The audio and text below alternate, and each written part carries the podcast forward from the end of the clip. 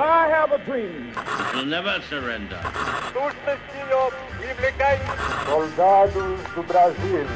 A luta da seleção.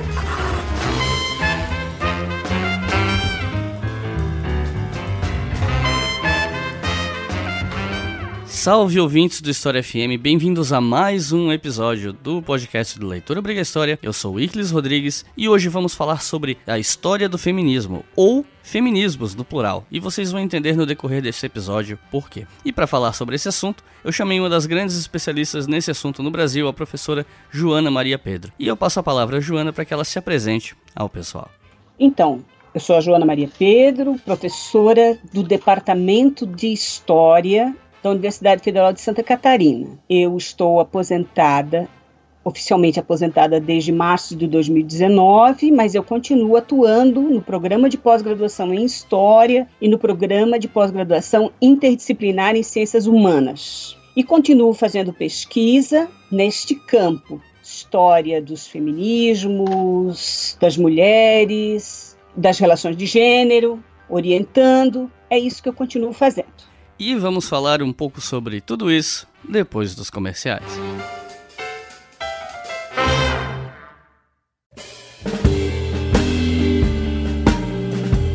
Todos os podcasts do Leitura Obrigatória são financiados pela nossa campanha no Apoia-se e eis aqui os novos apoiadores do Leitura Obrigatória.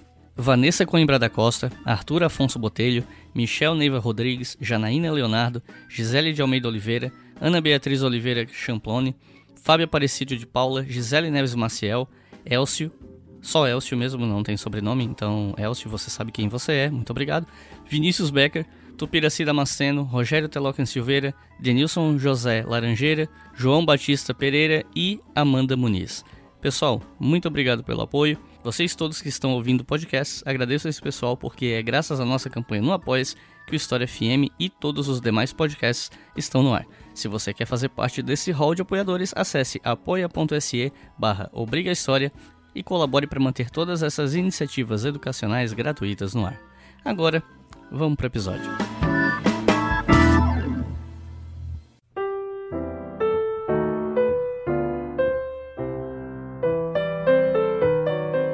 Eu acho que não tem como entrar nesse assunto sem começar discutindo sobre o próprio termo feminismo. Pelo que eu sei, ele teria sido cunhado por um socialista francês, mais precisamente o Charles Fourier. Mas não foi algo que veio do nada, não dá para dizer que feminismo como filosofia foi invenção do Charles Fourier, né? Eu vejo às vezes o uso do conceito de protofeminismo para falar de ideias e práticas análogas ao que hoje se identificam como feminismo, que existiam antes do surgimento do conceito ou do, da primeira onda do movimento feminista e tal. Então, minha primeira pergunta é: você concorda com o uso do termo protofeminismo? E, supondo que sim, que exemplos desse protofeminismo você acha que são significativos para a gente mencionar aqui? Bom, para começar, como historiadora, a gente sabe que as palavras têm história. Eu gostaria de lembrar que essa palavra, feminismo, ela tinha um sentido de desqualificação, principalmente porque ela era usada para homens homens que viviam muito entre mulheres ou que eram metidos a conquistadores ou algo assim, um tipo Dom Juan. Essa palavra vai ganhar outro sentido com o decorrer do tempo, e principalmente a partir do século XVIII, XIX. É essa época que vai ganhando outros sentidos, no sentido de busca da igualdade entre homens e mulheres, ou melhor dizendo, busca de direito para as mulheres. A palavra protofeminismo eu não costumo usar porque, como historiadora de novo, eu sempre acho que as palavras elas são datadas, elas têm história, tem uma época para ser usada. Inclusive na pesquisa que eu costumo fazer, eu sempre pergunto se a pessoa se identifica como feminista. E eu não tenho nenhuma escala ou medida para dizer se a pessoa é ou não é feminista. Eu acho que mais importante do que isso é perceber, inclusive, apropriações que se faz da palavra. Como em determinadas épocas essa palavra tem sido utilizada para desqualificar ou para se apropriar e usar com outros sentidos. Quando você fala em protofeminismo, você está meio que dizendo assim: olha, já teve mulheres que também queriam a igualdade antes da palavra. Eu acho que sim, evidente. Eu sempre acho que isso não é somente com o feminismo, que a noção de injustiça ela é muito presente em diferentes épocas. Então, dá para a gente pensar também que em outras épocas houve questionamentos de outras formas de desqualificação, de outras formas de discriminação e assim por diante. Se essa palavra protofeminismo serve neste momento para tentar mostrar que antes daquilo que a gente costuma chamar de primeira onda do feminismo, que é mais para o final do século XIX e início do XX, que já existiam mulheres que defendiam os direitos das mulheres, se essa palavra vai ser usada para isso, tá tudo bem. Mas sempre lembrando que as palavras também têm história e que na época que elas viviam, essa palavra não estava assim designando as ações delas. Acho que é bom a gente sempre ter isso em mente eu gosto de pensar em algumas personagens que meio que servem de inspiração. A Olympe de Gouges é uma delas. A gente sabe de como ela tentou, durante a Revolução Francesa, reivindicar que as mulheres também tivessem direitos. E é interessante como eles não pensaram de jeito nenhum no direito das mulheres. Eles até abriram para os homens que não eram católicos, os homens que não eram cristãos, até abriram para os ex-escravos, mas mulheres não. Foi a Olympe Gouges que levou essa questão.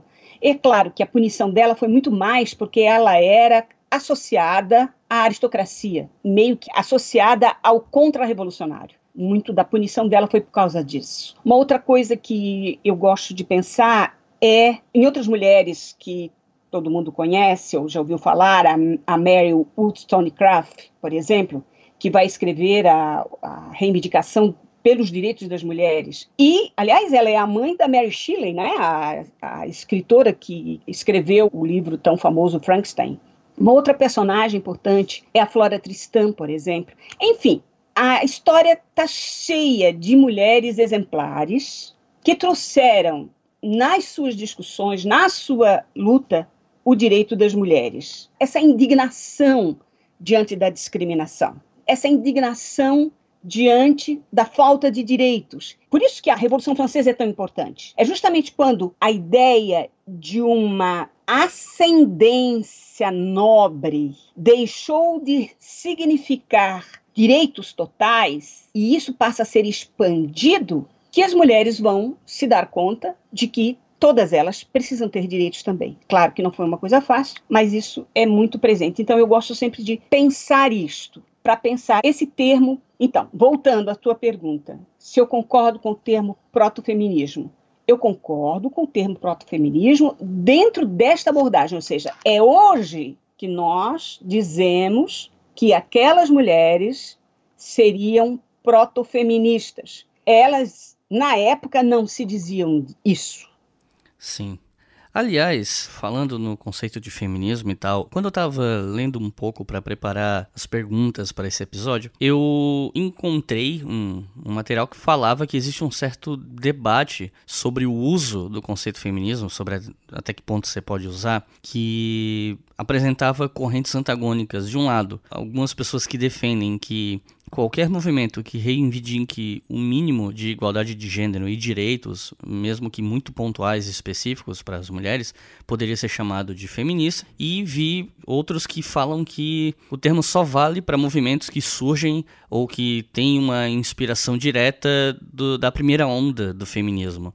Esse debate procede, isso de fato ocorre a respeito de, olha, tal movimento de mulheres, ele busca igualdade em alguns pontos, mas é um movimento de inspiração conservadora, religiosa, não se encaixa bem com o contexto do feminismo que surge depois, então não é bem um movimento feminista. Isso, esse debate realmente existe? Esse debate existe existe, inclusive nos dias de hoje, com o crescimento do movimento das mulheres negras, há quem reivindique o termo mulherista e não mais feminista. Em diferentes momentos, essa palavra, e até hoje, ela continua sendo alvo de disputas. Quem a, adota a categoria, vamos falar de categoria, certo? A categoria feminismo e quer escrever a história é capaz de encontrar feministas lá numa longínqua data.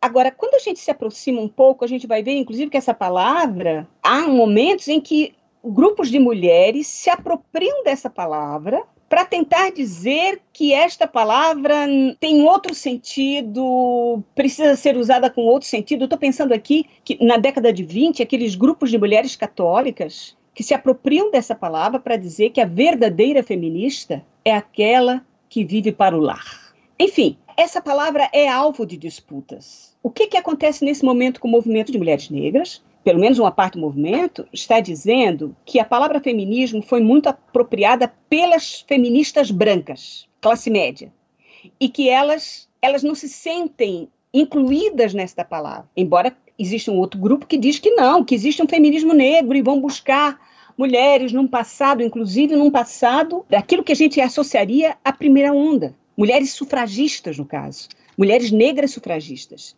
Então, como historiadores, como historiadoras, é sempre a gente ter em mente isso.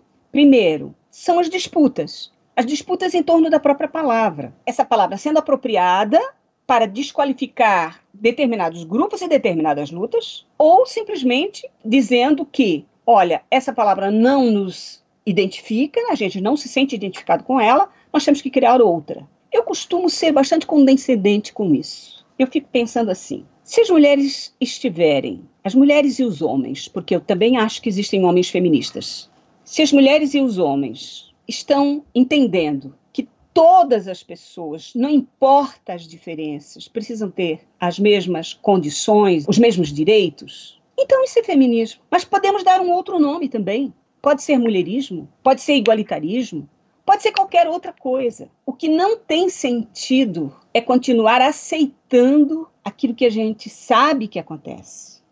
Continuar aceitando que as mulheres tenham tanta dificuldade de assumir determinados postos, lugares, a fala delas ser tão desqualificada, elas serem mortas por serem mulheres. Aliás, a gente está vivendo esse momento de quarentena e as violências domésticas estão aumentando violentamente. Pois é, um negócio que eu nem tinha parado para pensar, mas faz todo sentido, se a gente parar para pensar com mais calma. Não é? Então, que vida é essa que fecha os olhos para isso? Nós temos que perceber que isso existe. Isso a gente pode nomear de feminismo. Mas se em algum momento a gente achar que essa palavra não está mais tendo sentido, principalmente se ela for apropriada como eu tenho visto que está sendo apropriada por grupos altamente conservadores, podemos mudar de palavra. Acho que o sentido de busca de direitos, de respeito, é a coisa mais importante. E na pergunta anterior, e inclusive você na sua resposta, nós mencionamos uma primeira onda do feminismo. Certo. Então eu acho que a gente pode fazer a pergunta mais óbvia nessa situação, que é o que é essa primeira onda do feminismo? O que é que ela foi? Eu sei que é uma pergunta mais fácil de fazer do que responder, porque a gente está falando de algo que ocorreu em diferentes países, que tinham várias pautas e tal, mas ainda assim, será que você podia explicar um pouco para a gente o que é essa primeira onda do feminismo, as principais pautas ou figuras que lideraram esse movimento? Então, para começar, a gente deve lembrar que a gente chama de primeira onda do feminismo somente quando já está naquilo que vai ser chamado de segunda, tá? Pois é, né, eu não sabia. é, na, na, segunda onda se olha para trás e se fala que é uma primeira, né? Assim como, assim como a Primeira Guerra Mundial não leva esse nome até começar uma segunda, né? Não é? Sim, sim, faz Aliás, sentido. a Primeira Guerra sempre foi chamada de Grande Guerra, exato, né? Até exato. que veio aquilo que a gente chama de Segunda e aí deram o nome de Primeira. Sim. A mesma coisa acontece com o feminismo. Aliás, isso sempre acontece, não é mesmo? Sim, sim. Ou seja, a gente nomeia do presente para o passado. E é isso que vai acontecer. Por que, que se nomeou assim? Porque as mulheres daquilo que a gente vai chamar de segunda onda estavam querendo fazer uma divisão uma separação. Ou seja, aquilo lá foi a primeira onda, que tem essas especificidades. Nós estamos na tal segunda onda, que tem outras especificidades. E eu quero discutir um pouquinho isso. Costumeiramente, a gente diz que a primeira onda é aquela que começa no final do século XIX, em diferentes países, nos Estados Unidos, na Inglaterra, na Austrália, na Nova Zelândia, na Europa de maneira geral. Ela vai começar no final do século XIX, principalmente é o, a busca pelo direito de votar. para que, que as mulheres queriam o direito de votar? Porque elas achavam que as leis que existiam prejudicavam elas. E prejudicavam mesmo. E quem são essas mulheres? São mulheres de camadas médias, tá? Só para lembrar. Não são mulheres populares. Elas são de camadas médias, elas são mulheres instruídas, e instruídas com muita dificuldade. São mulheres com algum recurso para, mesmo com as dificuldades, poderem estudar. Elas tiveram professoras particulares ou professores particulares, elas estudaram, elas aprenderam dentro das possibilidades. O que elas vão querer? Elas querem o direito ao voto, mas elas querem também que elas possam entrar nas universidades, que elas possam exercer profissões, deixa eu deixar isso bem claro, consideradas de camadas médias urbanas, que a mulherada sempre trabalhou. A Revolução Industrial foi feita com mulheres e crianças. As fábricas, as minas estavam lotadas de famílias inteiras. Quem recebia o salário era geralmente o marido ou o pai. Então, não foi invenção do feminismo que as mulheres trabalhassem. As mulheres sempre trabalharam. Aquilo que a gente chama de feminismo de, de primeira onda e que muita gente vai chamar de sufragismo, elas estão reivindicando o direito de estudar, o direito de exercer profissões de camadas médias, então elas querem ser advogadas, médicas, professoras universitárias, elas querem ser biólogas, elas querem ser dentistas, elas querem ser todas essas profissões. E querem votar porque elas entendem que enquanto elas não votarem, não vai haver leis que as protejam. Eu vou dar um exemplo de leis que elas reivindicavam. Para uma mulher pobre, ela não tem propriedade, mas uma mulher de camada média e rica, elas têm propriedades ou elas levam como dote essa propriedade. E quem administra é o marido. E mais de uma vez elas ficaram na mais absoluta miséria, porque eles malversavam esse recurso que elas traziam. Elas tinham que pedir autorização deles se quisessem fazer alguma atividade. O domicílio familiar era definido pelos maridos. Então, são muitas, muitas as leis que prejudicavam muito as mulheres. Então, o que elas querem? Elas querem o direito de votar, de ser eleitas e fazer leis. Essa é a discussão que está havendo. É claro que nos Estados Unidos nós temos uma questão que é o fim da escravidão lá, e todas aquelas mulheres que estiveram na campanha pela abolição, e na medida em que os homens negros, livres, passaram a reivindicar e a ganhar o direito ao voto, elas se dão conta de que elas também têm que ter direito ao voto. Aliás, vai dar uma grande disputa aqui. Muitas das sufragistas vão ser altamente racistas, elas como brancas, que a maioria é branca, a maioria, não quer dizer que não existiam mulheres negras atuando também. Elas queriam também o direito ao voto e não entendiam como é que homens negros recém-livres já estavam ganhando o direito ao voto. Enfim, essa é uma discussão que elas vão fazendo. Quando você diz assim, isso é diferente em cada país, é verdade. Você veja, a Nova Zelândia vai dar direito de voto às mulheres já em 1893, portanto, em pleno século XIX ainda. Outros países, nos Estados Unidos, os estados foram concedendo direito ao voto às mulheres, aos poucos. Mas elas só vão ganhar esses direitos depois da Primeira Guerra Mundial. Inclusive, houve uma espécie de negociação aqui, porque no meio desse movimento sufragista havia muitas mulheres que eram eminentemente pacifistas. E elas entendiam que a guerra só matava os filhos, os jovens. Elas não queriam que os seus filhos e os seus maridos fossem para a guerra. Então, elas fazem um grande movimento anti-guerra em diferentes países. E a negociação que os governos vão fazer com elas é para elas pararem de fazer isso, que após a guerra elas ganhariam direito ao voto. Isso vai acontecer em vários países. A Inglaterra é um deles, os Estados Unidos é um outro, que vão fazer calar esse grupo, prometendo o direito ao voto depois da guerra. E realmente isso acontece. Durante a guerra, nós sabemos que a União Soviética concedeu direito de voto às mulheres. Tem um trabalho que eu gosto muito, que é da June Hanner, Emancipação do Sexo Feminino, que fala do Brasil. Porque, assim como em outros países, no Brasil também, quem vai estar à frente das sufragistas são mulheres brancas, camadas médias, mulheres da elite. E elas têm uma vantagem, elas têm parentes no Congresso Nacional. E é a eles que elas vão buscar, que vão reivindicar que dê direito ao voto para as mulheres. Eu tive uma aluna, a Laura Osta, que fez uma tese comparando as discussões no Brasil e no Uruguai sobre o direito ao voto. É interessante como os argumentos são muito semelhantes, tanto os a favor quanto contra. E é interessante perceber isso, como o voto foi considerado uma ameaça à família, né? Que as mulheres que iriam votar iriam destruir a família, não iriam mais é, ser, querer ser mães, por exemplo, ou que a família estaria completamente destruída a partir do momento que as mulheres tivessem direito ao voto. Ou seja, há um pânico muito interessante nessa época, muito semelhante àquilo que a gente vê hoje com a questão da sexualidade. Então, são muitas as personagens que estarão à frente em diferentes países e, como você mesmo lembra, os países em épocas diferentes vão conquistando o direito ao voto. Tem país que até hoje não deu direito de voto às mulheres. Só para lembrar. O Brasil é 32, mas tem países que vai ser lá nos anos 70, é o caso de Portugal, e outros países até hoje, até os dias de hoje, ainda não consideram direito ao voto. Um, um outro exemplo é a França, é só 44 que elas vão ganhar o direito ao voto. Muitas vezes, os parlamentos vão apoiar esse direito ao voto numa atitude altamente conservadora. Eu vou dar o exemplo da Nova Zelândia, porque eu acho que é um exemplo assim emblemático. Quem vai estar à frente desse grupo que vai pedir o direito ao voto são mulheres conservadoras. Elas eram da Liga da Temperança, Acontece que tanto a Austrália como a Nova Zelândia, como várias outras colônias inglesas, elas foram muito formadas por homens e mulheres que eram levados para lá como punição. E esses países tiveram um problema bastante sério de álcool, de bebidas. Essas mulheres que vão reivindicar o direito ao voto, elas eram da Liga da Temperança, ou seja, elas queriam que o país proibisse a comercialização de bebidas. Isso, gente, é século XIX, tá? E sabe qual é o argumento para o direito ao voto? Elas dizem que as mulheres não costumam ficar alcoolizadas.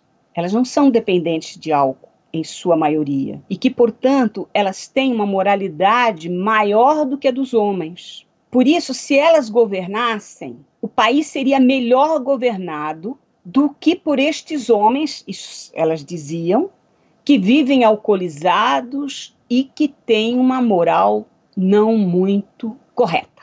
Como você vê, altamente conservador essa, esse Sim. movimento. E elas vão conseguir. Mas vão conseguir também por uma questão interessante. Na Nova Zelândia, assim como no Brasil, vai haver a integração de uma, um grupo de mestiços.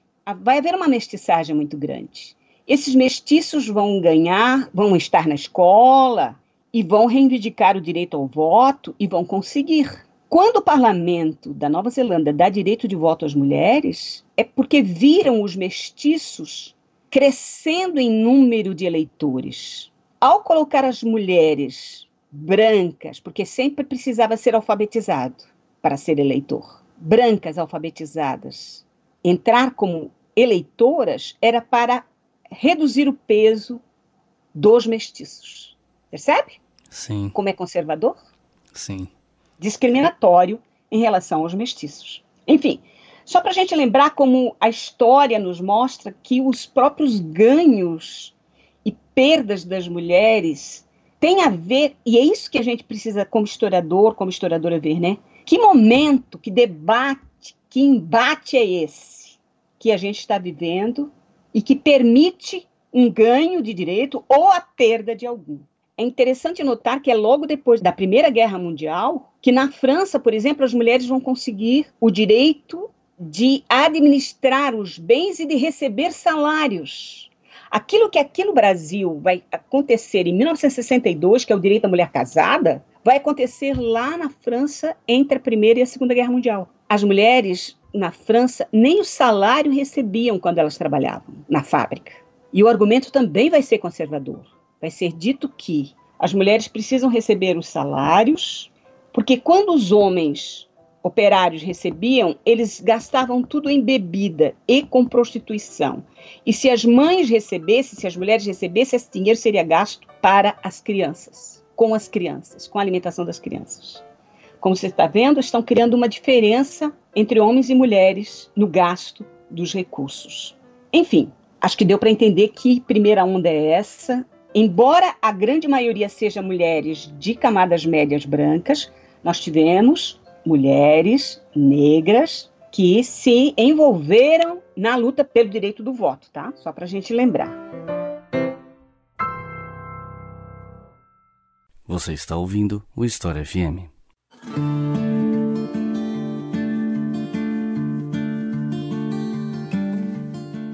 Antes de chegar na segunda onda, eu queria fazer um detour aqui para te perguntar sobre uma obra muito influente que há até poucos anos atrás se envolveu em uma polêmica por causa de uma pergunta no Enem, que é uma obra do, né, da década de 1940 da Simone Beauvoir, o livro O Segundo Sexo. E até hoje é um livro extremamente influente para questões relacionadas a gênero e que é, são questões que ainda estão em voga hoje em dia. E aí eu te pergunto, por que O Segundo Sexo foi um livro tão importante e por que ele é tão influente? Primeiro que o Segundo Sexo não foi feito como uma obra feminista. Ele é um tratado de existencialismo, certo? Um existencialismo sartreano, mas é. O que a Simone de Beauvoir fez foi pegar o, o existencialismo e discutir sobre as mulheres usando esta abordagem filosófica. Tanto que quando ele é vendido, que aliás ele se alastrou pelo mundo todo, ele ganhou inúmeras, milhares de traduções e um dos capítulos, que é o capítulo sobre a sexualidade da jovem, foi publicado na, re na revista Tempos Modernos. Sabe aquela revista que os existencialistas publicavam? Foi publicada lá. Pois bem, foi um escândalo tão grande. Por quê? Porque a Simone de Beauvoir ousava discutir sexualidade num livro de filosofia, ousava discutir sexualidade e ainda publicar, porque esse capítulo foi publicado numa revista. O livro é imenso, certo? Comparado com um artigo publicado na revista. Bom, para começar, ele já foi para o Index, o livro da Igreja Católica, proibido. E é interessante a quantidade de cartas que esta mulher recebeu de diferentes lugares do mundo, e já existem obras discutindo a forma como ele foi traduzido, inclusive. Nos Estados Unidos, foi um biólogo que traduziu e tirou vários pedaços do livro, resumiu o livro. E assim por diante. A gente também tem que pensar nessas traduções que foram feitas. O livro ele só vai ser apropriado como uma obra feminina, feminista nos anos 70. Antes disso, não. Antes disso, ele era uma obra filosófica. E foi assim que ele foi vendido, e foi assim que ele foi proibido, e foi assim que ele foi traduzido. Traduzido, como eu disse, inúmeras línguas. E eu aqui já emendo com a questão do. Por que, que ele só vai ser transformado em obra feminista nos anos 70? Primeiro, que quando a Simone Beauvoir escreve esse livro, ela não se auto-identificava como feminista, tá? Só para lembrar. É nos anos 70 que ela vai se identificar como feminista. E uma coisa que aconteceu nos anos 60, melhor dizendo, que já vinha no pós-guerra, mas que já estava acontecendo antes, são as políticas neomalthusianas. Todo mundo sabe que o Malthus escreveu o seu trabalho sobre a população no início do século XIX, 1820. É lá que ele vai discutir aquela história de que a população cresce em progressão geométrica, enquanto que os alimentos crescem em progressão aritmética. Esse livro foi utilizado para fazer a lei dos cereais na Inglaterra, mas foi também utilizado em vários momentos para justificar a redução do número de filhos da população pobre em diferentes países. E após a Segunda Guerra Mundial, principalmente, para reduzir o número de filhos das populações afro-asiáticas. Por quê? Porque se considerava que a Primeira e a Segunda Guerra Mundial tinha levado ao genocídio branco. Homens e mulheres brancas teriam morrido em grande quantidade, tanto na Primeira quanto na Segunda Guerra Mundial. Esse era o argumento que se utilizava. Enquanto isso, tanto a África quanto a Ásia, ou seja, pessoas não brancas, continuavam crescendo em número de população.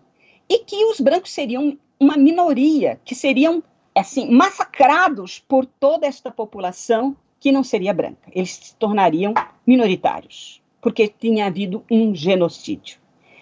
Esse argumento vai ser utilizado para criar verdadeiros batalhões, vamos chamar assim, de pessoas que irão para diferentes lugares do mundo, somente Ásia, mas não só, vieram também para a América, para divulgar métodos contraceptivos. E esses vão desde, sei lá, laqueadura, vasectomia, DIU, diafragma, vários métodos disponíveis na época. E o que é que é, o que é que isso tem a ver com o feminismo? É que nesse rolo, uma pesquisa que estava sendo feita para melhorar a fertilidade das mulheres inférteis, o estudo sobre o aparelho reprodutor feminino, os momentos de fertilidade e infertilidade, a pesquisa estava sendo feita para detectar problemas de infertilidade. Foi apropriada e direcionada para outra coisa. Criar um método contraceptivo eficiente que saiu a pílula. Então, e o que, é que a pílula tem a ver com o feminismo? Essa pílula foi feita. Nos anos 50, ela já estava pronta para ser testada, e ela foi testada em lugares pobres, como, por exemplo, no Harlem, mulheres de hospitais lá do Harlem, também no Havaí, e foi aprovado em 1960. Em seguida, porque isso eram organizações internacionais, elas vão trazer isso para diferentes países, e o Brasil vai ser um deles, e diferentes lugares. Você veja que a pílula começa aqui em 1962 a ser vendida. Na França, as mulheres francesas só vão ter o direito de usar a pílula em 1967. Não esquece que a França tinha saído da Segunda Guerra. Aqui no Brasil, passou assim, sem problema. Quem é que usava pílula? Mulheres de camadas populares, com pílula grátis distribuída pela Benfam. E mulheres de camadas médias que compravam diretamente na farmácia. Nos Estados Unidos, desde 1960, foi liberado o medicamento e as pessoas começaram a utilizar. Não para aumentar a fertilidade, pelo contrário. Isso vai dar uma diferença muito grande na vida das mulheres. Só para lembrar, uma coisa é você ter 15 filhos, outra coisa é você ter dois, três, quatro filhos. Não é a mesma coisa. Então, aquilo que vai ser chamado de segunda onda, que começa justamente nos anos 60, não estão reivindicando mais o direito ao voto nesses países, porque o voto já está conquistado nos Estados Unidos, na Inglaterra, na França, na Itália, na Espanha e no Brasil. Vão reivindicar o direito ao prazer. Porque uma mulher que tem 15 filhos, ela não está discutindo prazer.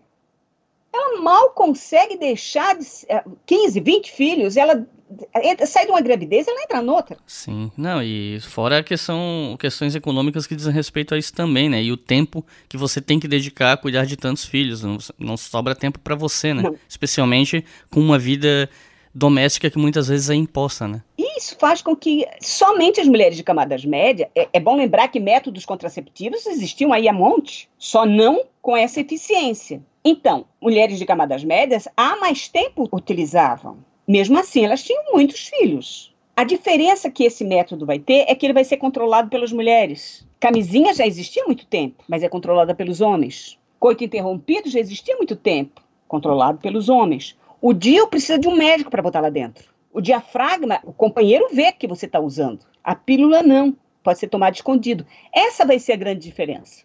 Então, as mulheres terão na sua mão uma coisa que não tinham: o controle da separação entre sexualidade e reprodução. E eu estou mostrando isso porque não foi com essa intenção que a pílula foi feita, percebe? A pílula foi feita num projeto altamente conservador, que era para que as populações não brancas fossem reduzidas.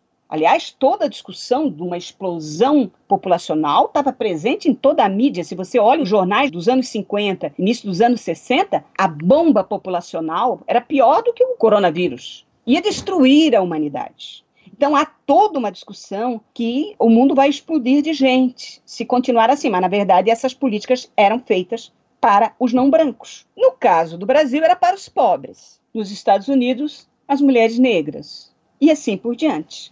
E aqui vem a diferença, né? O que os anos 60 vão trazer é uma nova juventude, uma juventude que vai poder controlar a sua reprodução e que vai estar presente em vários movimentos da época, que é os anos 60, 70, é o tempo de lutar contra a corrida armamentista, contra a Guerra Fria, contra a Guerra do Vietnã. É nesse momento também que nós temos, em nível internacional, a independência de vários países, os movimentos de liberação certo? Dos diferentes países que antes eram colônia. Por isso que quando o movimento de mulheres surge nos anos 60, ele não vai se chamar feminista, ele vai se chamar Movimento de Liberação das Mulheres. É o MLF, Mouvement de Libération des Femmes, na França, por exemplo. E assim por diante. Ele vai ganhar esse nome, porque era isso que estava acontecendo em diferentes países. Você vê como essas coisas estão todas imbricadas essas mulheres vão criar um, aquilo que a gente vai chamar de uma espécie de um feminismo separatista, inclusive, porque elas fazem reuniões, elas vão fazer reuniões nas casas umas das outras, ou num café, ou num espaço público, entre elas e não deixam homens entrarem. Uma das discussões que vai ter aqui é a questão da fala, que as mulheres, quando estão na frente de um homem, se sentem intimidadas e não têm coragem de falar. Então, eles são expulsos dessas reuniões. É, essas reuniões são feitas somente por mulheres.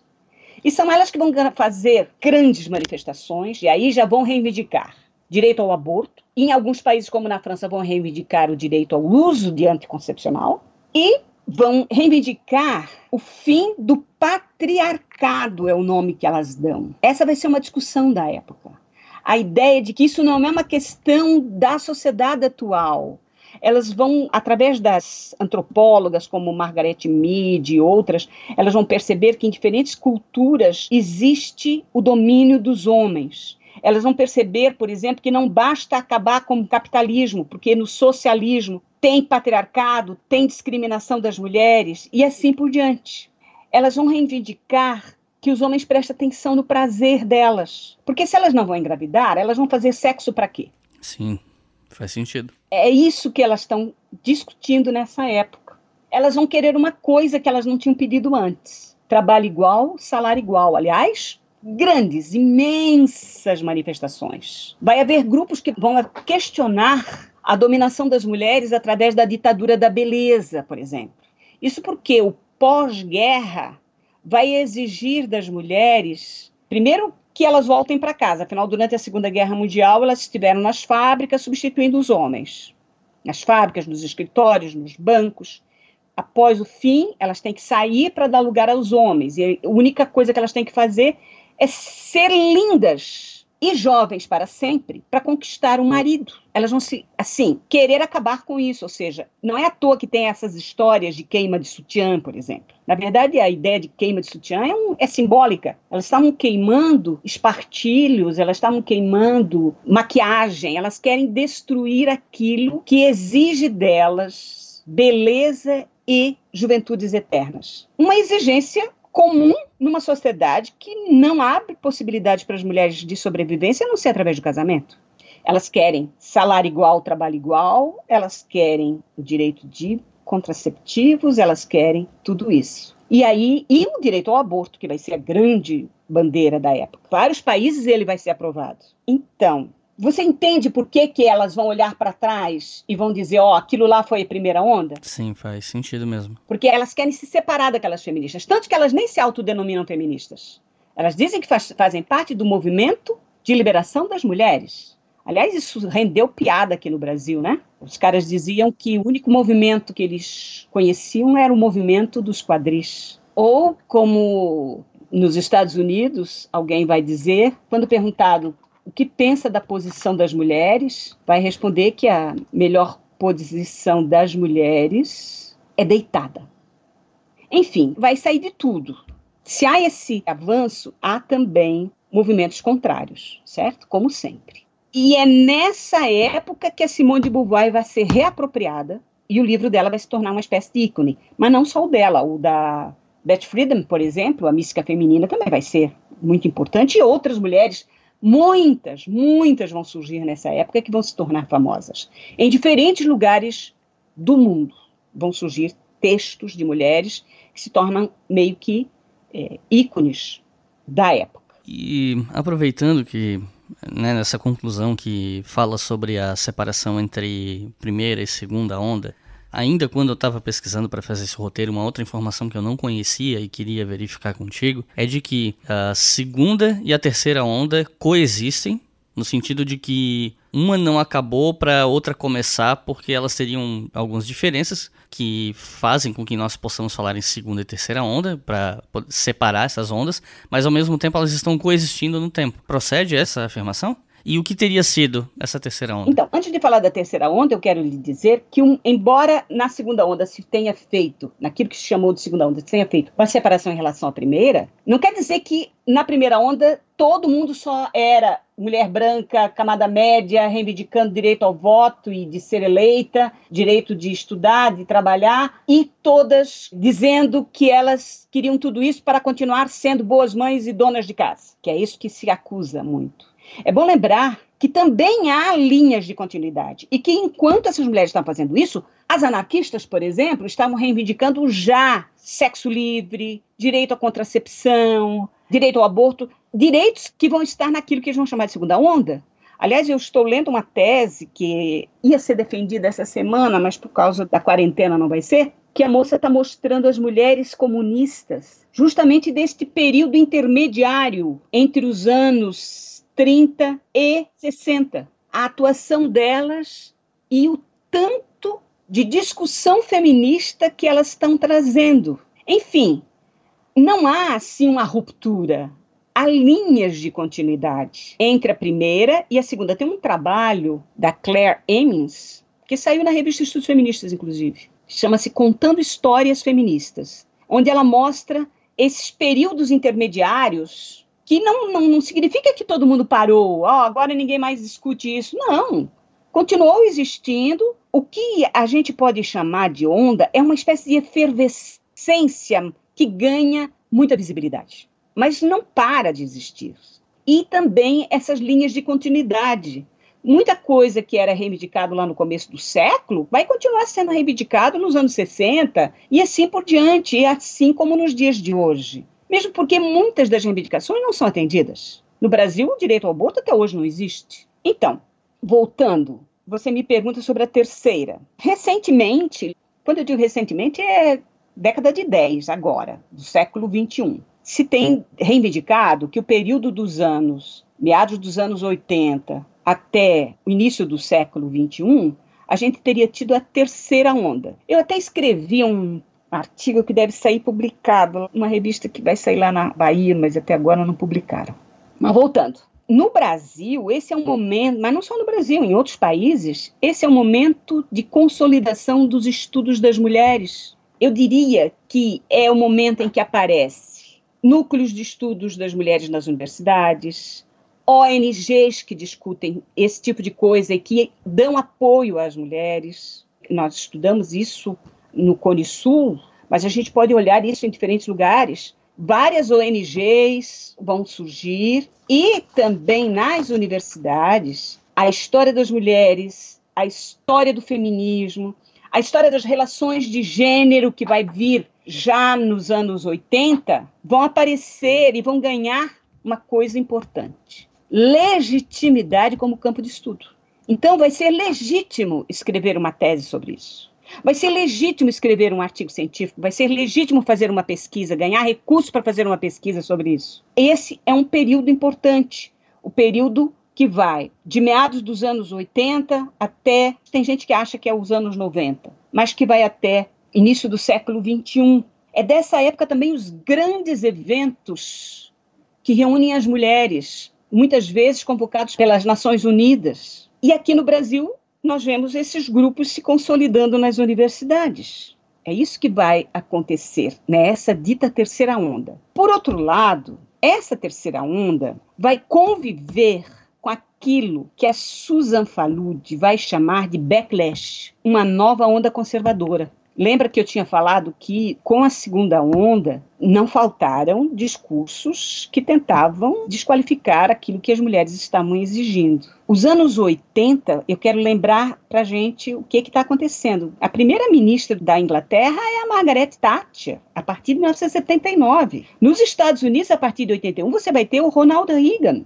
Então, essa década inteira, nós vamos ter dois países com governos altamente conservadores, neoliberais. Eles vão trazer uma destruição de direitos trabalhistas e, ao mesmo tempo, você tem aqui o aparecimento da AIDS. E esse aparecimento do HIV vai trazer um discurso conservador, que vai tentar dizer que HIV é resultado da pouca vergonha, sabe? Sim, como, como se fosse uma doença de gays, né? E que, inclusive, alguns caras mais extremos até viam isso como uma coisa positiva para acabar com a promiscuidade, coisas do tipo, né? As mulheres também vão ser acusadas disso. Então, a ideia era promiscuidade. O que, que tinha acontecido? Eles diziam que aquela segunda onda teria trazido promiscuidade para toda a sociedade e que agora era uma espécie de castigo de Deus. E aí, a AIDS estará presente neste movimento, será muito utilizada, você lembra? Tem vários documentos, vários textos sobre isso. O Ronaldo Reagan, ele não vai deixar entrar, não vai dar nenhum tostão para pesquisa para acabar com esse problema. Depois se deram conta que as mulheres esposas comportadíssimas estavam sendo infectadas e a população com HIV cresceu enormemente. Então,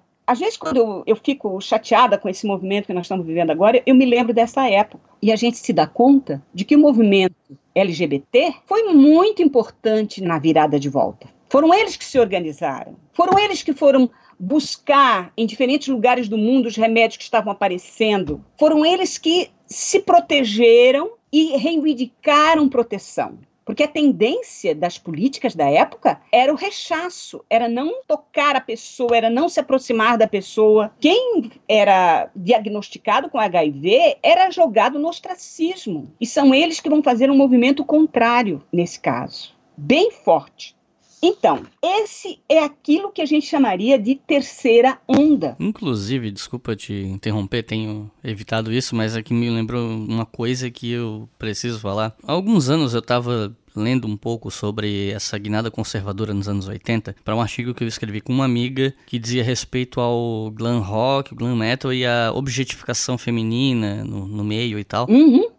E aí eu encontrei dois materiais assim que me chamaram a atenção. Um deles falando sobre como, inclusive nas revistas e propagandas da época, em matérias de jornais e tal, se falava sobre como todas as doenças, o estresse, inclusive saúde mental da mulher que deixou o lar para ir trabalhar. Isso mesmo. Que isso estava trazendo malefícios às mulheres, estava destruindo as famílias por dentro e que toda essa busca por direitos iguais em termos de trabalho, de mercado de trabalho, estava trazendo malefícios, né, que eram as consequências dessa busca por direitos do movimento até então, né? Isso mesmo. Essa foi o que veio para as mulheres. Mais de um trabalho foi feito dizendo que as mulheres estavam super cansadas, tudo que elas tinham ganhado era apenas mais trabalho, que elas não tinham ganhado nada com o feminismo, que era preciso rechaçar o feminismo, que elas não tinham ganhado nada com isso. É bom lembrar que a, essa é uma época também de desemprego, tá? E é muito comum em épocas de desemprego dizer às mulheres voltem para casa. Mas então, isso vai ser muito comum nessa época e o feminismo da época, esse tal feminismo de terceira onda, vai lembrar que não foram as feministas que inventaram o trabalho para as mulheres, que as mulheres sempre trabalharam. É dessa época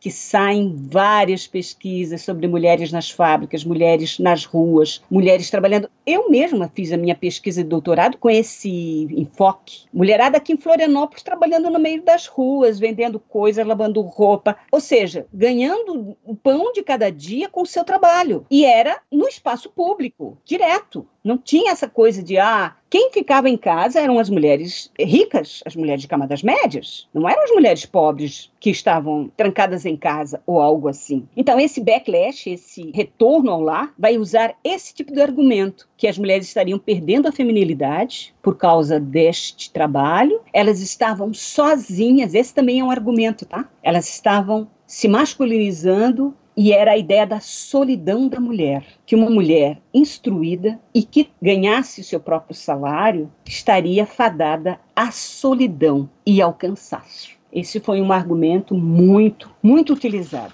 Inclusive, um outro material que encontrei nessa pesquisa e que eu realmente gostaria de lembrar o nome da autora é, é uma autora que dizia que essa guinada conservadora entre o fim de 70 e começo dos 80 retraiu alguns avanços do feminismo e tal, e ela levanta a hipótese de que até certo ponto o movimento feminista precisou ceder em alguns pontos, como a luta contra a objetificação feminina, para manter algumas conquistas de décadas anteriores, como a crescente liberdade sexual, inserção no mercado do trabalho. Eu, honestamente, não tenho nem de longe assim, carga de leitura e estudo no assunto para uma reflexão mais apurada sobre essa hipótese dela, mas eu, eu achei interessante a linha de raciocínio até certo ponto, assim, que porque pelo menos no cenário que eu estava analisando de música desse glam metal e tal nos Estados Unidos, é todo um gênero musical que tem na objetificação da mulher um dos seus principais atrativos, né, temáticos. E, enfim, isso me deu muito muita coisa para pensar. Pois é, sabe o que é? É que dizer uma coisa dessa significa pensar que o movimento feminista é uma coisa organizada, como um partido, é, que define essa. coisas. Essas coisas não Sim. são assim, nunca foram. Movimento social é uma coisa completamente anárquica, que as pessoas se juntam, depois se separam. Essas coisas não são assim tão bem organizadas. Não existe assim um cérebro Sim. que define coisas. O que você tem é algumas pessoas pegando o trabalho da Beth Friedan, onde ela reclama que os ganhos do feminismo foram poucos e que nós não conseguimos, que as mulheres não conseguiram dividir as tarefas da casa, como se ela estivesse se retratando pela mística feminina, pelo livro A Mística Feminina, como se ela estivesse dizendo olha, precisamos repensar essa coisa da mística feminina. Como precisamos repensar essa ideia de feminismo. Na verdade, ela estava reclamando de que os avanços das mulheres não foram acompanhados pelas divisões de tarefas no interior de um lar, por exemplo. Certo? Que as mulheres não ganharam tudo que quiseram, que pediram, porque os movimentos não duram o tempo todo na rua, ninguém está o tempo todo na rua,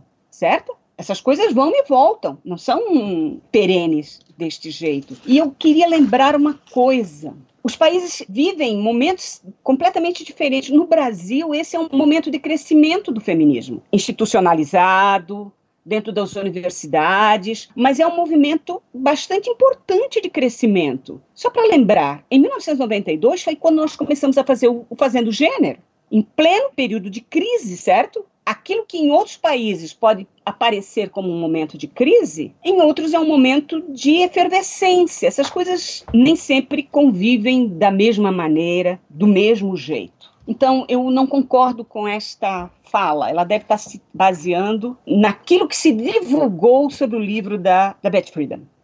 Se eu acho que a guinada conservadora teve um impacto negativo no feminismo, sempre tem. Claro que sim. Assim como hoje, evidente que tem. Uma coisa é você sempre avançar, outra coisa é você encontrar um rechaço. Mas os movimentos sociais todos sempre têm isso. Quero lembrar também que dessa época que há uma emergência de classe média, principalmente no começo do século XXI. Você vai ter mais pessoas nas universidades, faz parte daquilo que a gente vai chamar de terceira onda, certo? Você vai ter pessoas que estão vindo de diferentes lugares, você vai ter mais pessoas negras e índias e de outras etnias, mestiças, sei lá, que vão dar uma diversidade muito maior, inclusive desembocando naquilo que vai ser a chamada quarta onda.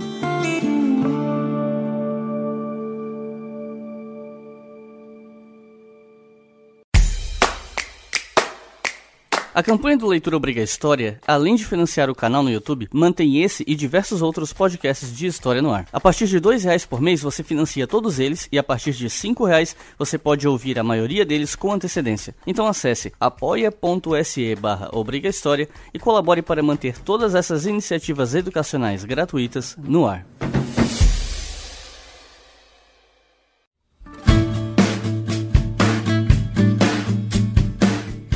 Certa vez eu assisti um vídeo de um canal no YouTube de um historiador que eu acompanho. E ele, ele fez um vídeo meio que fazendo um resumo da história dos movimentos feministas e tal. E nesse vídeo foi a primeira vez que eu tive contato com a noção de quarta onda do feminismo. Foi, né, nesse vídeo foi a primeira vez. E aí eu queria saber o que, que é essa quarta onda. Então, a quarta onda é aquela chamada Primavera das Mulheres, 2015. Isso. Ah, bem recente então é bem recente e ela é eminentemente de mulheres negras no Brasil. Olha, veja como ela tem tudo a ver com o atual. Ela surge principalmente quando aquele presidente do Congresso Brasileiro, que foi preso depois, Eduardo Cunha. Então, quando o Eduardo Cunha entra com um projeto para proibir a pílula do dia seguinte, notificações de gravidez e uma série de coisas altamente conservadoras, a mulherada sai para a rua e aí nós vamos ter aqui no Brasil uma grande manifestação que, aliás, continua, continua com o 8M, continua com ele não, mas que tem uma relação que vem também com os meios virtuais. Se você acompanhar o final dos anos 90 e o início do século 21, você vai ver o crescimento de grupos feministas na internet. Então, você vai encontrar diferentes grupos, inclusive. Os grupos se constituem nos blogs, nos sites, depois, mais tarde, no Facebook, depois, mais tarde, vão usar o WhatsApp e assim por diante, e vão fazer reuniões virtuais e vão para a rua. Grandes manifestações. Aliás, o trabalho da Judith Butler, Corpos em Aliança, fala não do movimento feminista, mas dessas grandes manifestações convocadas através das redes sociais. E o movimento feminista não vai ser diferente. Então você vai ter um feminismo negro, que aliás ele se autodenomina feminismo negro, muito atuante e encabeçando essa retomada, que a gente vai chamar de quarta onda. O que é que elas querem? Há uma novidade aqui, que é a questão do assédio, que não havia antes. Ah, antes não se reclamava do assédio? As mulheres até reclamavam, mas o jeito como elas atuaram dessa vez foi diferente. Elas expuseram os assediadores. Então, a questão do estupro, a questão do assédio e a retomada da questão do aborto, com muita força nos países como o nosso, que ainda não tem esse direito. Mas não só, você viu isso acontecendo na Argentina, você vê isso acontecendo no Chile, você vê isso acontecendo na Polônia, você vê isso acontecendo na Irlanda. Então, uma nova onda, claro, lá não é um movimento negro, aqui é. E tem a ver também com a questão das cotas, com a questão da entrada das mulheres nas universidades, com novas intelectuais negras que aparecem. Então, você tem um novo movimento aqui esse movimento, aí você vai me perguntar, o que é que elas querem? Elas querem isso. Elas querem o fim do assédio. Chega de fio-fio. A questão da marcha das vadias está incluído aqui. Embora não seja do movimento negro, isso aqui é um movimento mais de mulheres brancas. A marcha das vadias, você sabe, ela surgiu no Canadá por conta de uma fala de um policial dizendo que as mulheres eram estupradas porque se vestiam como vadias. Aí aquela discussão, eu visto o que eu quiser. Você não tem o direito de me estuprar por isso. É um novo movimento que você está vendo agora. Qual a diferença que eu vejo? Em alguns países, como Brasil, Argentina, e eu já citei o exemplo da Irlanda, a questão do direito ao aborto é super importante, mas é também a questão do assédio, do estupro, da não perda de direitos, porque nós estamos vivendo uma grande onda conservadora. Na verdade, elas estão reagindo a uma onda conservadora muito forte que está vindo aí. Eu dato essa onda. Em 1995, com toda essa briga que traz a discussão sobre ideologia de gênero. E é interessante como é essa quarta onda, ela vem muito aliada ao movimento LGBTQI+. Inclui os trans, por exemplo. É uma união na verdade. Outra diferença, como eu já falei, é sempre formada muito pelas mídias sociais, pelas redes sociais, e extrapola para as ruas. Faz uma demonstração de força. Então, essa que a gente está vivendo e está chamando de quarta onda. Quanto tempo vai durar? Não sei. Espero que consiga barrar essa onda conservadora. Porque essa onda conservadora, com essa discussão da ideologia de gênero, está tentando dizer que o principal inimigo de todo mundo são os homossexuais, os transexuais e as feministas. Então tem que juntar mesmo. O que, que junta tudo isso? É a discussão da natureza. Deus fez homem e mulher. Essa é a discussão como eles devem ser. E tudo que faz diferente, uma natureza que eles inventaram, diga-se de passagem. Então, existe essa união. Essa é uma das diferenças que essa quarta onda está trazendo. Há um inimigo muito sério que está sendo combatido. É bom lembrar que esse inimigo tem ganhado eleições. Ganhou eleições no Peru, ganhou eleições no Brasil, tem ganhado eleições por aí afora. O Trump fez uma campanha contra as mulheres de uma forma muito intensa. Ele retirou todo tipo de recurso que era utilizado para atendimento de mulheres de camadas populares em diferentes lugares dos Estados Unidos. Então, isso é uma onda conservadora que esta quarta onda estaria, digamos, tentando segurar. Eu diria que essa é a grande questão. E aproveitando ah, essa quarta onda e o fato de ser muito recente, queria te perguntar uma coisa. A gente está falando, é, usando o termo feminismo ou feminismos no plural de forma intercambiada, e a gente fala em feminismos no plural porque existem vertentes diferentes. Né? Durante a conversa você já mencionou feminismos de vertente conservadora, você mencionou o feminismo negro, e existem outras vertentes também, tipo o feminismo liberal e tal. Você podia elencar as principais vertentes do feminismo que a gente tem hoje, mesmo que se resuma ao Brasil, mas quais são essas principais vertentes e o que é que diferencia, o que é que cada uma traz a ponto de ela ser considerada um, uma vertente? Então, o feminismo negro, eu, eu acabei de falar, elas reivindicam que o feminismo não tem dado espaço e visibilidade para as mulheres negras. E elas têm razão. E, inclusive, tem um grupo dentro do feminismo negro que diz que não é para usar a palavra feminismo, sim mulherismo. Há um feminismo liberal que diz que as mulheres de esquerda se apropriaram dessa palavra. E o que elas querem? Elas querem ocupar cargos no Estado, nas empresas, a ideia do teto de vidro é uma grande discussão. Há o feminismo que a gente chama para os 99%, que é um feminismo mais de esquerda, marxista, que diz que todos, homens e mulheres, negros, brancos, de todas as cores, somos 99% da população, porque só 1% é que tem toda a riqueza e todos os direitos, e que é preciso se juntar. Mas tem também as Red Fem, por exemplo, Red Fem, que acha que trans não é mulher, portanto não pode ter direitos. Também tem isso. E ultimamente eu andei lendo um artigo que falava de um grupo que se autodenomina feminista, mas que quer, como feminista, ter o direito de ser submetida no casamento. Sim, de ser submissa no lar e tal, né? Pronto. Elas dizem assim: deu para o feminismo. Eu quero ter o direito de ser submissa. Como você vê, não é. Aliás, isso nem é novidade, porque em outras épocas já apareceu isso também. É a disputa pela palavra. E é interessante que eu, eu vejo uma vez ou outra, me aparece né, esse discurso do feminismo não serve para mim porque eu quero ser submissa e as feministas querem que eu seja de outro jeito, não sei o quê. E aí vem mulheres de diferentes vertentes feministas e falam: olha, o feminismo ele te dá o direito de o dia que você cansar de ser submissa, você poder ser outra coisa. Você pode, você quer ficar em casa, fica. O feminismo tem a ver com liberdade também. É, isso mesmo.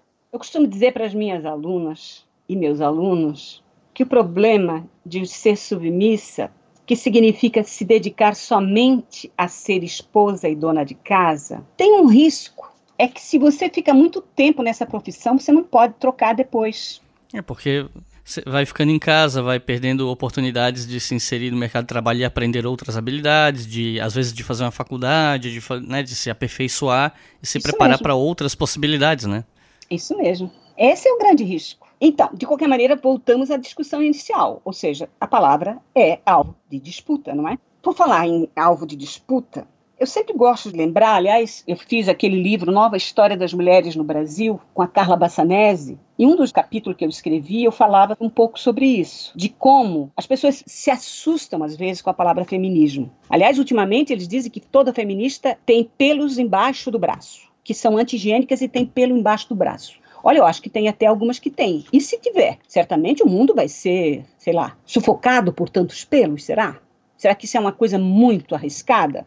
Mas então, eu fico pensando que se você acha que as mulheres não podem ser mortas só porque são mulheres, que ninguém tem o direito de matar uma mulher porque ela traiu um homem, que ela teve um caso extraconjugal, no caso. Se você acha que as mulheres são tão inteligentes quanto os homens, são capazes de trabalhar, de fazer as coisas, que são seres humanos, então você é feminista.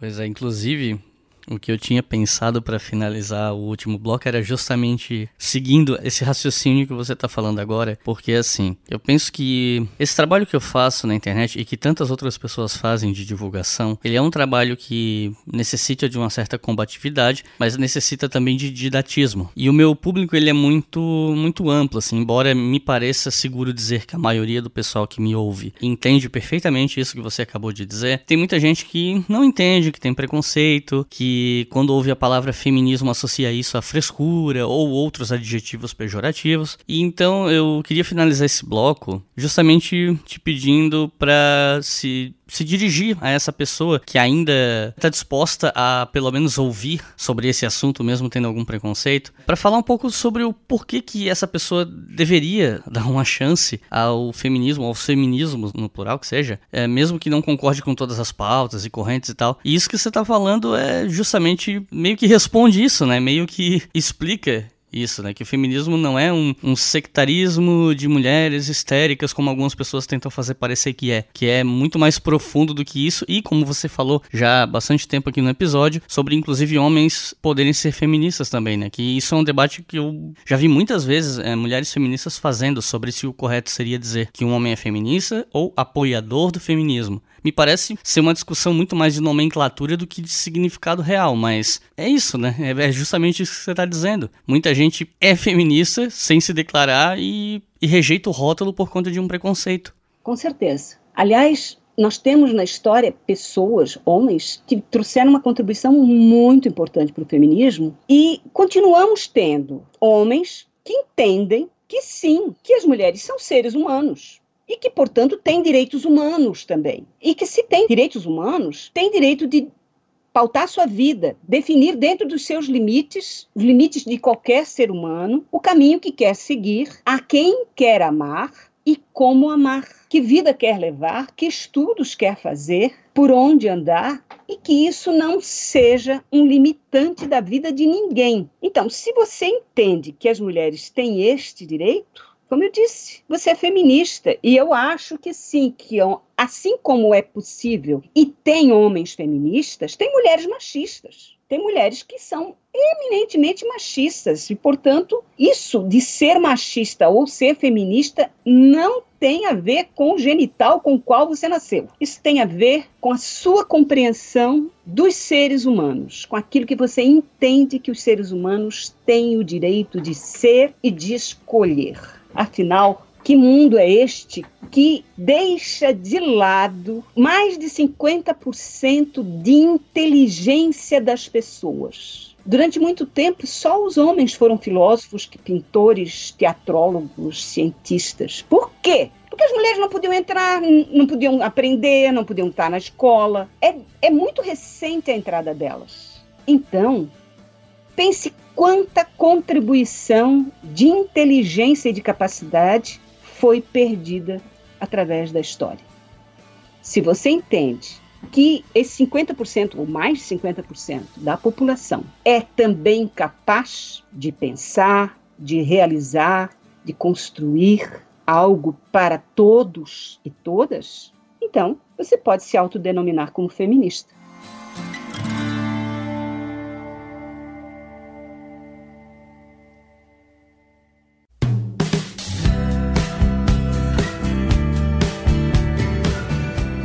Então é isso, pessoal. Muito obrigado para quem ouviu até aqui. Eu quero agradecer muito a Joana por ter topado esse convite. A gravação ia ser presencial, mas aí rolou essa quarentena, então estamos gravando à distância. Eu só tenho a agradecer pela tua presença aqui, pela, pelos teus anos de expertise que você trouxe para esse episódio. Então eu te passo a palavra para considerações finais e recomendação de leituras sobre o tema para quem está ouvindo o episódio. Então, para começar, muito obrigada eu sinto muito não poder ter, na época, feito a entrevista presencialmente, mas deu tudo certo. Eu fico feliz que você tenha se interessado por esse tema e que isso possa trazer alguma discussão e alguma reflexão. E antes, então, de encerrar, eu queria sugerir três livros. O primeiro, é claro, eu vou puxar a brasa para minha sardinha, que é o livro Nova História das Mulheres no Brasil, que eu organizei com a Carla Bassanese Pinsky. Esse livro saiu pela Contexto, é um livro para um público amplo, mas nós convidamos pessoas especialistas para escrever com uma linguagem que inclua um número bem maior de pessoas e não necessariamente especialistas. Um outro livro que eu quero recomendar é O Feminismo para 99%, um manifesto. Esse livro trabalha com essa discussão que eu estava fazendo há pouco, que nós somos 99%, porque se nós pensamos todas as pessoas, e aqui não somente as mulheres, todas as pessoas que são precarizadas, que não têm riqueza, que estão vivendo sob o domínio desta sociedade neoliberal. E um outro livro que eu queria sugerir é Mulheres e Poder, um manifesto da Mary Bird, esse trabalho foi publicado em português e eu gosto dele porque ele está trazendo uma discussão interessante, que é as mulheres quando falam. Como ele é um livro também, as, todos esses três que eu estou dizendo é para um público amplo. Esse Mulheres e Poder você lê assim numa tarde. Embora em algumas coisas do que ela diz eu discorde, ela fala da Margaret Thatcher como uma mulher e se esquece de toda aquela política horrorosa que ela fez, mas mesmo assim ela mostra como a fala das mulheres é desqualificada por ser uma mulher, por ter uma voz considerada feminina. Tanto que quando você quer dizer algo muito importante, você diz que vai falar grosso. Uhum. Sim. Enfim, como ela é professora de literatura clássica, ela vai buscar nos clássicos exemplos de homens que calaram as mulheres. Acho muito interessante para a gente se dar conta de quantas vezes a gente é calada, quantas vezes a fala da gente não é levada em consideração. Então, queria ainda dizer no final que nesta quarta onda que estamos vivendo, com as manifestações de mulheres nas ruas, com os inúmeros blogs, é claro que nós também enfrentamos um antifeminismo imenso. Pensar que a palavra é resultado de disputa porque a palavra significa uma coisa que as pessoas querem. E mesmo que essa onda conservadora consiga avançar, eu sempre gosto de pensar que sempre vai haver um monte de mulheres e homens que vão ficar indignados com a falta de direitos, a desqualificação e a discriminação. Acho que faz parte do ser humano, não importa se é homem ou se é mulher, se indignar. A gente sempre conta com essa indignação. Acho que é isso. Muito obrigada. Eu que te agradeço, foi muito legal. Eu tenho certeza que o público vai adorar esse episódio. Então, pessoal que está ouvindo, dá o feedback aí depois que você ouvir, fala o que, que, você achou. Muito obrigado por ter ouvido até o final. Não se esqueçam de colaborar com o Leitura Obriga História no Apoia-se. E é isso. Até a próxima.